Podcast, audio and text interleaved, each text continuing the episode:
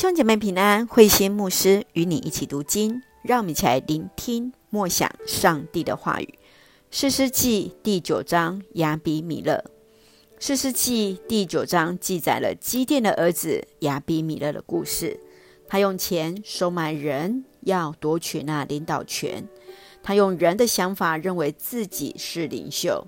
而在第七节到第二十一节，约谈用预言的方式来提醒亚比米勒所做不是神所喜悦的。二十三节到四十一节，亚比米勒即使只有在世界城，也受到反对。最后在四十二节到五十七节是世界城毁灭的经过。最后在五十五。节的当中，我们看到亚比米勒被妇人从塔上丢下来的家用磨石给打死了，而不是死在战场。让我们一起来看这段经文与默想。请我们来看第一节：你们要谁来治理你们？是基甸所有的七十个儿子吗？还是一个人呢？记住。我亚比米勒是你们的骨肉。让我们来看到亚比米勒，他的名字的意思是“我的父亲是王”。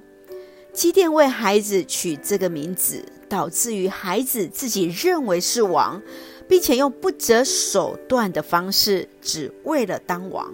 他到母亲的家事件这个娘家当中，希望获得他们的支持，而且。